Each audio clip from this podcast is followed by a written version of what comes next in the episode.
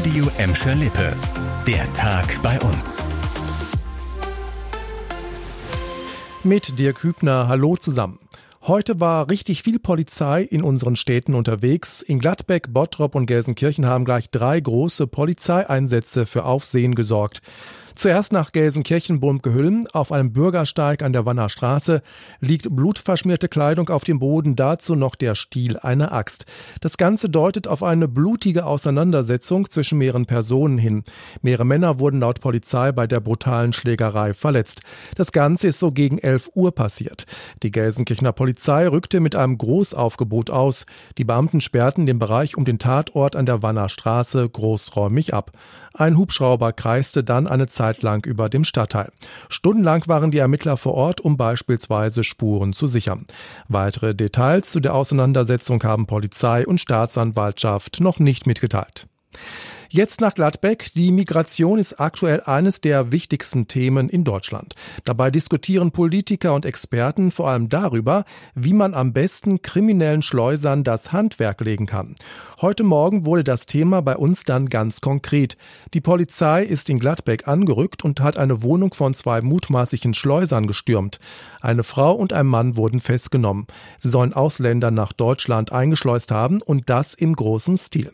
Chantal Teubert, die Fahnder haben heute aber nicht nur in Gladbeck zugeschlagen.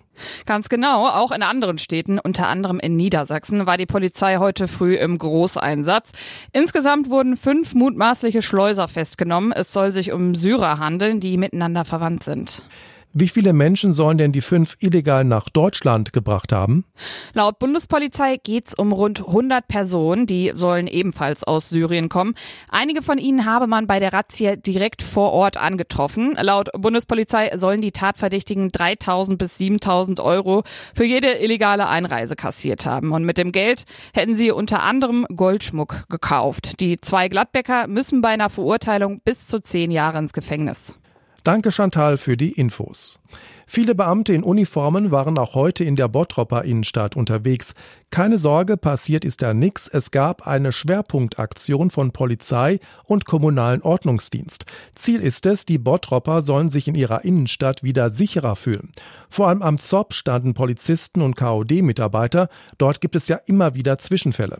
Polizeisprecher Andreas Lesch sagte uns, dass dem Beamten heute bei den Kontrollen unter anderem ein Autotuner ins Netz gegangen ist. Wir wollen natürlich eigentlich möglichst keine Straftaten haben.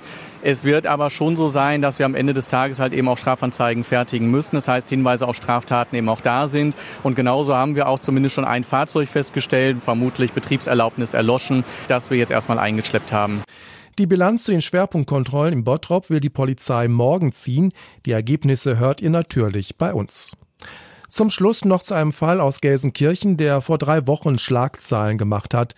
Ein Mann stürzt frühmorgens auf der Rothauser Straße aus dem Fenster und liegt schwer verletzt auf dem Bürgersteig. Mehrere Autofahrer fahren einfach vorbei, ohne dem Mann zu helfen. Erst nach einer langen halben Stunde kam endlich Hilfe, der Mann starb aber später im Krankenhaus. Heute haben wir mit der zuständigen Staatsanwaltschaft darüber gesprochen, wie es in diesem erschreckenden Fall weitergeht. Das Ergebnis, es wird wohl niemand wegen unterlassener Hilfeleistung bestraft, denn nach den bisherigen Erkenntnissen der Obduktion der Leiche ist es mehr als fraglich, ob der 64-jährige Mann überhaupt noch zu retten war war. Er war wohl aus Versehen aus dem Fenster seiner Wohnung in die Tiefe gestürzt. Endgültig entscheidet die Staatsanwaltschaft in diesem Fall erst, wenn alle Ergebnisse der Obduktion vorliegen. Das war der Tag bei uns im Radio und als Podcast. Aktuelle Nachrichten aus Gladbeck, Bottrop und Gelsenkirchen findet ihr jederzeit auf radio und in unserer App.